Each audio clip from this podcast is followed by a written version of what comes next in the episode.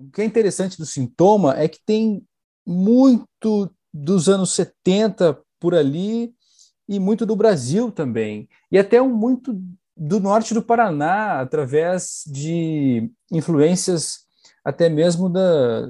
Me corrija se eu estiver errado no seu ponto de vista, mas até mesmo da vanguarda paulista. Uhum. Tem, com certeza, né?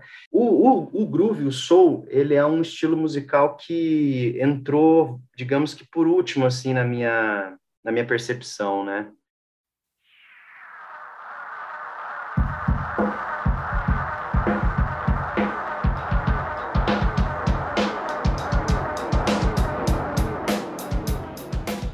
Olá, sejam todos e todas muito bem-vindos ao Quinta Justa, o primeiro episódio deste novo projeto aqui do grupo Folha de Comunicação. O meu nome é Vitor Struck e eu sou um jornalista. E esse podcast é feito para você que, como eu, não vê a mínima graça na vida sem uma boa trilha sonora.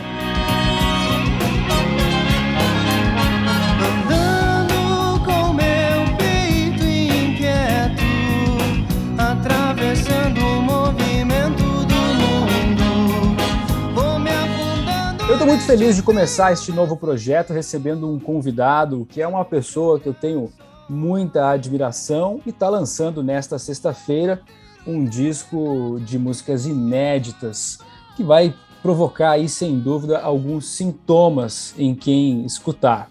É o André Pérez, o André Costa Pérez, uma figura bastante conhecida das noites aqui de Londrina. E aí, André, como a vida tem lhe tratado? Tudo bem? Olá, tudo bom, Vitão? Boa noite, boa noite aí para quem está ouvindo. Quer dizer, pode ser bom dia também, né? Depende da hora. É isso é, aí. Queria cara. agradecer o convite de estar aqui participando desse podcast. Vamos falar sobre música e é um prazer estar aqui hoje. E é um prazer para mim, uma satisfação muito grande poder estar falando sobre o Sintoma, esse projeto maravilhoso que já já vai estar aí no ar para o pessoal ouvir. O mundo está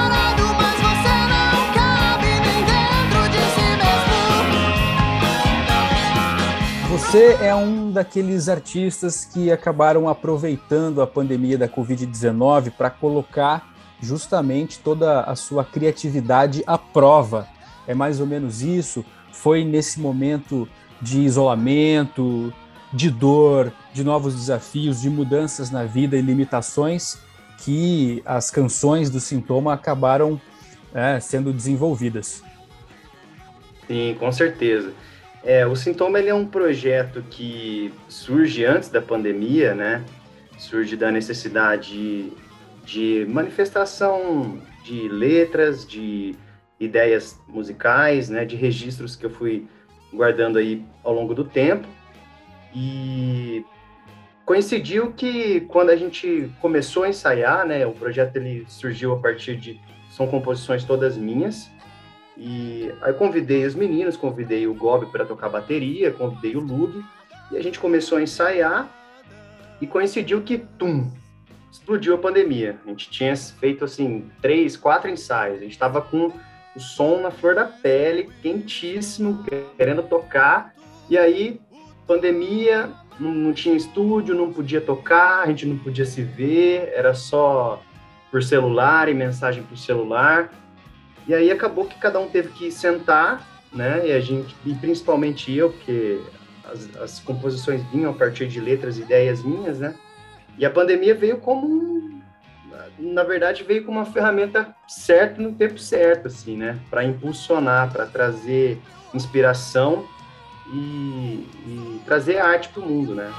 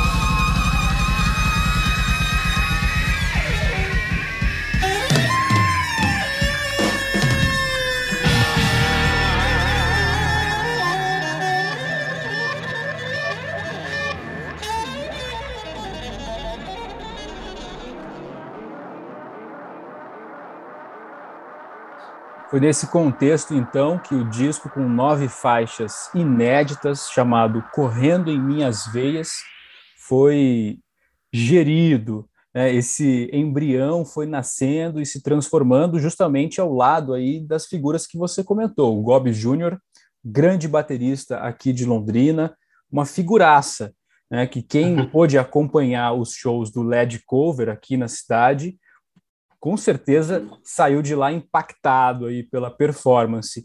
E também ah, o, Lu, o Lug Henriques, né, o baixista da banda Aminoácido, uma figura também muito é, extrovertida, e, que, e, e, é engraçado que ele traz uma definição né, para o som do sintoma, um som cerebral, mas que ao mesmo uhum. tempo faz todo mundo remexer o popozão. É isso mesmo? com certeza, é isso aí. Eu acho que, assim, a, a nossa união, ela foi uma, uma, uma união perfeita, assim. Eu já tinha uma intimidade com o Gob, né? É, já tocava com ele no LED Cover, né? E desde que eu vi ele tocar a primeira vez, assim, já foi uma coisa assustadora, assim, né? É, na verdade, é até assustador ver ele tocando, né? Porque chega a deixar a gente sem chão, assim, de tanto talento que o menino tem, né? E o Lug, foi assim uma figura é, nova, né, da atualidade, com bandas novas, projetos novos, principalmente o Aminoácido, que também é uma banda que eu gosto muito de Londrina, e comecei a ver ele tocando, vi ele tocando no, no Festival Psicodália, e fui criando, assim, e fui conhecendo mais sobre o trabalho, aí a gente começou a conversar, fiquei sabendo que depois Cláudio, que é uma das músicas do, de um dos discos dele, foi ele que fez a letra, e, e passei por um momento que envolvia a questão da letra e foi me aproximando dele. E aí chamei o Gob, chamei ele. Quando a gente uniu, cara, o negócio foi muito poderoso. Foi foi fantástico assim. O trabalho está muito, muito bonito, muito legal. Estou muito feliz, muito orgulhoso. E a partir de sexta-feira, agora dia 8, já vai estar tá aí na, nas principais é, plataformas de streaming para o pessoal poder ouvir.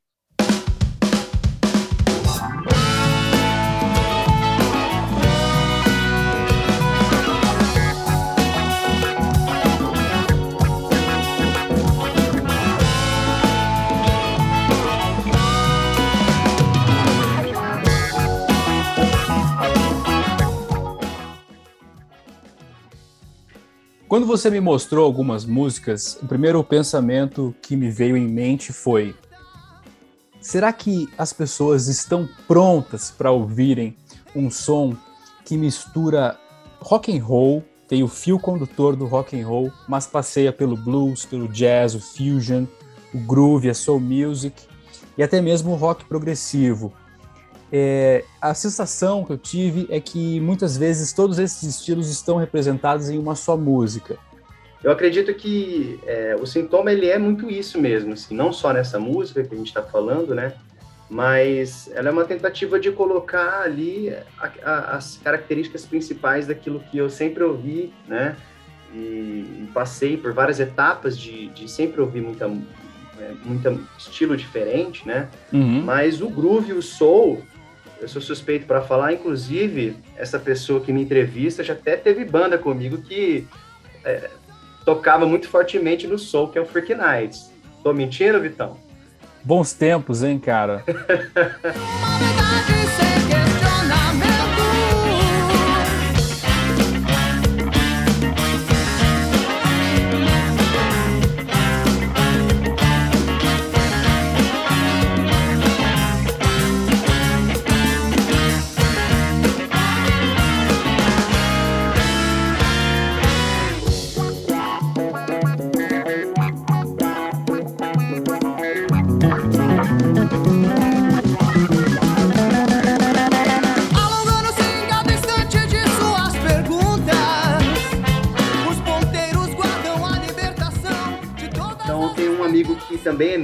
também é artista, que é o Marcos Vinícius, que entrou junto também no, nesse conceito de ser um trabalho coletivo e abraçou para fazer a, a arte de, de capa do disco. Ele pintou um quadro enorme, inclusive está aqui na minha casa enquadrado na parede, e serviu para o disco, né? Todas as cores, disso, né? Todas as cores nossa, não, é, em, em forma é um de quadro, som ele, é um quadro ele prática. Exatamente. Com certeza. A gente foi ouvindo, quando eu convidei ele, a gente sentou um dia e começamos a, a ouvir as músicas ali e fomos deixar fomos deixando a, a inspiração surgir tava ali tomando uma cervejinha conversando ouvindo som e ele pegou e colocou uma tela na parede e começou a pintar com a mão que era uma tela de, de TFD grande era enorme assim maior do que eu assim tipo, um, quase dois metros de altura e a gente sentou, ligamos uma câmera, inclusive tem imagens dessa, dessa gravação num, em um dos clipes que a gente lançou, que é a música O Isolamento. Uhum. E aí ele começou a pintar com a mão, cara. Ele pegava tinta e colocava na tela e ia passando com a mão. E aí foi a primeira ideia assim, que ele teve de, de textura e de, de o que era o sintoma, né? E era, era a imagem de um rosto, assim, gritando, né? Assim, um rosto, era o grito, né? E o mais legal de tudo isso foi como, como, ele, como ele surgiu. Ele começa desenhando uma caveira numa, numa chapa de TFD. Dessa caveira começa a vir um rosto. Então, parece que começa, assim, do, do, do negativo, do escuro, da não vida, né? E aí surge a vida. E aí vem a vida e vem a vida com com voracidade, que é o grito, né? Foi de uma forma então, improvisada? Um, um rosto, o... é exatamente, é um rosto com as mãos cheias de veia e escorrendo veia pela tela inteira com um grito, sabe? Então, assim, Fantástico. assim, foi muito forte assim, a hora que a gente viu o que ele estava fazendo.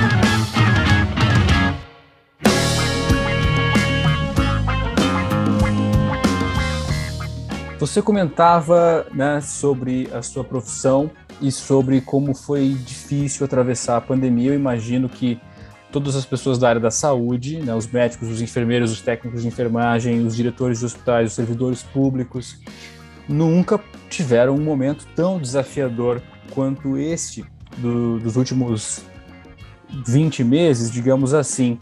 Em que pontos você percebe que a música e a medicina convergem, porque algumas pessoas podem pensar que são mundos completamente distintos, opostos, não tem nada a ver um com o outro. Mas uhum. para você, de alguma forma, faz sentido.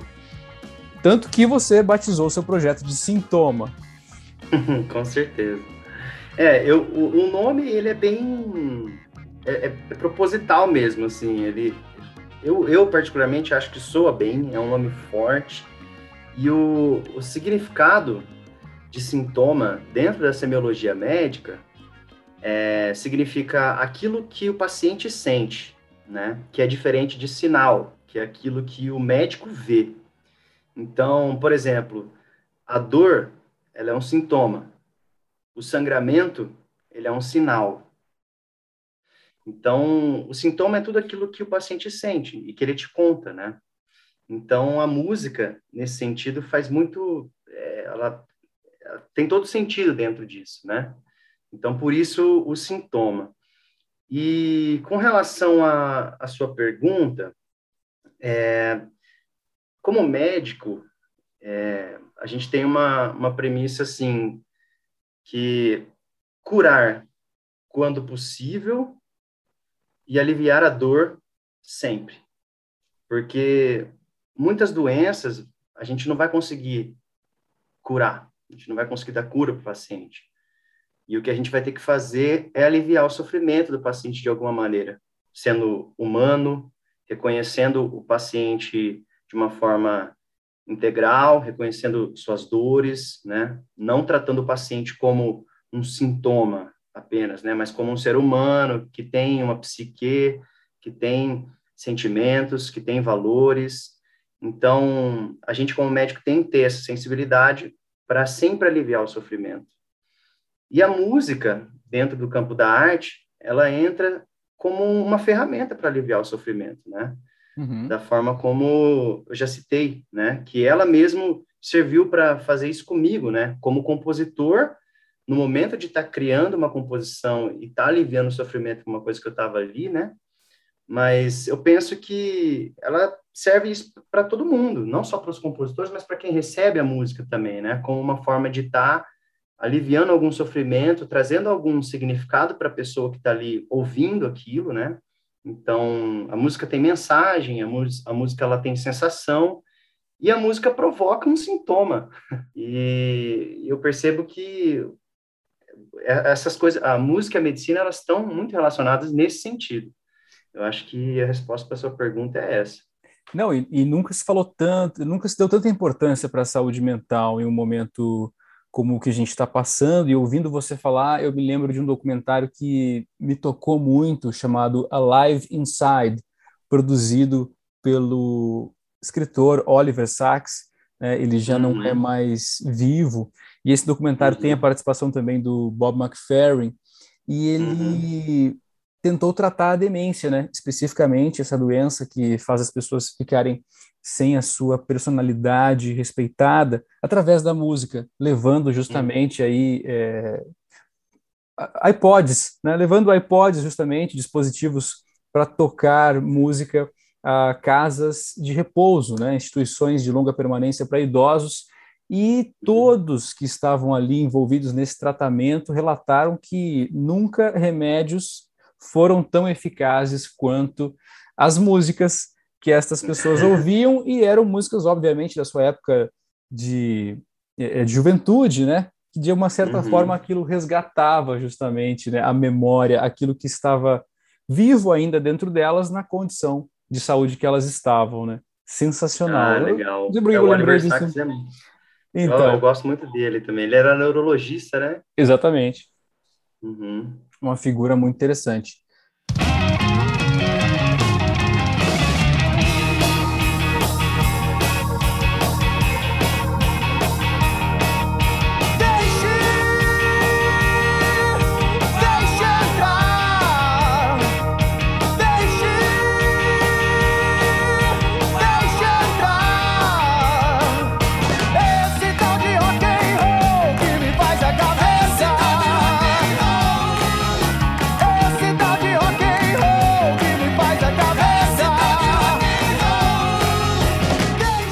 Os próximos passos aí após o lançamento do disco? Bom, o disco ele vai ser lançado, né? E vai estar tá na, na, em várias plataformas de streaming. E a princípio, eu quero que as pessoas conheçam o trabalho, né? Eu quero que as pessoas sintam o sintoma e quero tocar, claro. Todos nós queremos, né? Eu, os meninos, queremos conseguir tocar, não só em Londrina, mas principalmente até eu diria, né, em festivais, levar a nossa música e poder aliviar o sofrimento de alguma forma das pessoas, levar algum significado para elas e provocar algum sintoma nelas. É exatamente isso que eu digo no início do podcast, né? Pretendo dizer em todos os episódios. Esse podcast é para você que não vê a mínima graça na vida sem ter uma trilha sonora.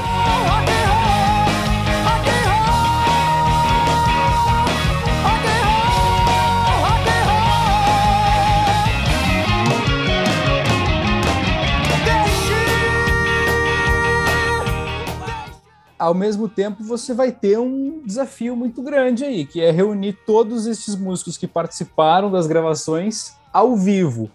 Eu acho que assim, é, por mais que o trabalho ele, o trabalho final, ele seja bem elaborado e tenha né, metais, teclas, nada impede de a gente tocar o Power Trio, né? onde, onde tudo surgiu.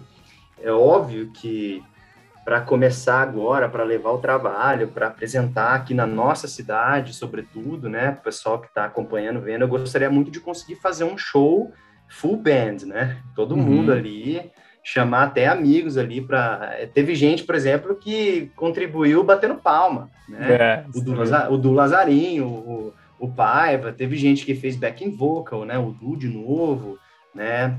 É, então, assim, eu gostaria muito que, que todo mundo que participou pudesse estar junto, né? E essa é, essa é a ideia. Agora, em outras ocasiões, se a gente tiver que viajar, fazer um pocket show, fazer alguma coisa de power trio, a gente faz power trio, vamos que vamos.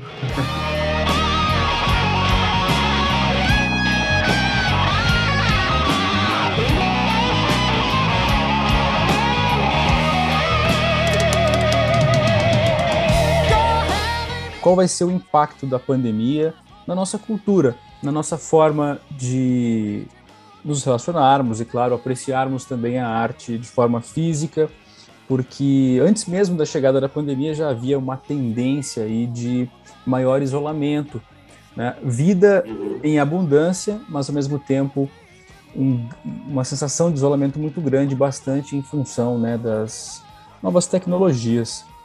Então é um questionamento bem grande que eu fico fazendo. É, eu, eu, eu enxerguei, assim, na verdade, a pandemia não só como um momento para o sintoma, mas eu percebi isso aqui até na nossa cidade e em outros locais, assim, né? Ela serviu para é, alimentar a arte, né? Porque esse momento de reclusão das pessoas, principalmente dos artistas, né? É, ele serve de inspiração, né? Então, eu acredito que assim que der uma amenizada, que começar a abrir de novo, vai aparecer muita coisa, porque uhum. esse momento que o pessoal ficou em casa, que ficou recluso, que não pôde estar tocando, que precisou estudar mais e que teve mais tempo até para estudar, né? Porque o artista ele não é só é, o artista. Alguns têm muito talento e, e acabam às vezes não precisando de, de, tanto estudo, né? Mas o artista ele é um estudioso, né? Uhum. O artista bom, um artista que, que conhece profundamente profundamente a arte que ele executa, ele é um estudioso e ele é um estudioso pro resto da vida, né?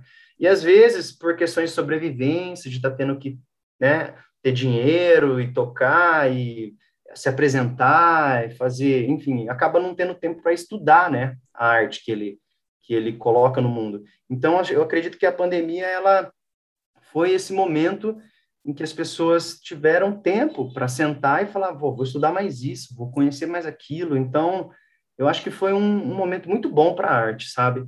A gente vai acabar conhecendo muita coisa boa ainda por conta da pandemia. Que assim seja, né? Que todo esse, toda essa energia que ficou represada, a gente possa ter Sim. contato aí da mesma forma que a gente vai ter contato nos próximos dias aí com o sintoma. Parabéns por, pela sua disposição, né, de colocar em prática tudo isso que a gente acabou não falando tanto, mas teve também um, uma influência muito grande de um cara chamado Luciano Galbiati. Não, o Lu, ele eu não tenho que falar, né? O, o, documentário que a gente fez agora é até. É, eu fiz questão de, de conversar com o Fofão para ele deixar isso muito evidente, esse nosso respeito pelo Luciano, né? E foi muito interessante que é, durante o, o, o, o documentário, é, nem, não teve nenhuma pergunta sobre quem é o Luciano. O que é o Luciano para você? Ou fale um pouco sobre o produtor, ou o que você acha do produto. Não, não teve essa pergunta. E todos nós falamos muito do Luciano, né? Eu, o Gob e o Lug. E, e assim, tá mais, mais do que evidente ali no documentário o nosso respeito, o nosso carinho por ele, né? E eu tive um contato muito próximo com ele no meu primeiro trabalho em estúdio com a banda Mescalha, né? É, em que eu, eu, eu, mixei o disco inteiro com todas as músicas. Eu fui o único da banda que fui em todas as músicas para mixar, assim, né? E aí eu tinha uma ideia, ele abraçava, e se tivesse que regravar, ele abraçava, e se tivesse que fazer outra coisa, vamos embora, vamos, vamos, vamos. Então a gente criou um, um sentimento assim muito fraterno, de muito respeito, de muito amor, de muito carinho. E quando eu pensei, quando o sintoma veio na minha cabeça que, que eu, pô, vou gravar outro disco, vou chamar os meninos tal, não tinha nem, é, é, com quem eu vou gravar nem passou pela minha cabeça, porque você já estava certo já, né? Então, e depois, esse trabalho especificamente foi muito especial, porque ele representou muito para mim e representou muito para ele também, sabe? Uhum. É, ele fazia questão de, durante as gravações, falar alguma coisa para gente de sobre amor, sobre respeito, né, sobre é, admiração. Então, assim, foi um. É, ele mesmo fala no documentário que o sintoma ele esteve à frente de qualquer um de nós, né? Ele foi um, uma reunião de pessoas que o amor esteve sempre presente, assim. E, ele conseguiu traduzir isso muito bem, deixar isso muito claro, né? Tanto para ele quanto para nós, assim. Então foi foi muito muito forte, assim, a, a conexão que a gente teve nesse trabalho, sabe? Assim, o Lu, Lu, muito obrigado, Lu, por tudo, tá? Te amo. É, o Luciano é uma pessoa realmente muito especial que até já participou de um podcast produzido aqui pela Patrícia Maria Alves, editora da Folha de Londrina, do FolhaCast, né, o nosso podcast, trazendo aí suas influências, trazendo uma lista de 10 músicas. E, pô, com certeza, quem passa aqui por Londrina e pelas noites de Londrina e nunca ouviu falar do Luciano Galbiati, tem alguma coisa errada, hein? Tá precisando rever os seus conceitos.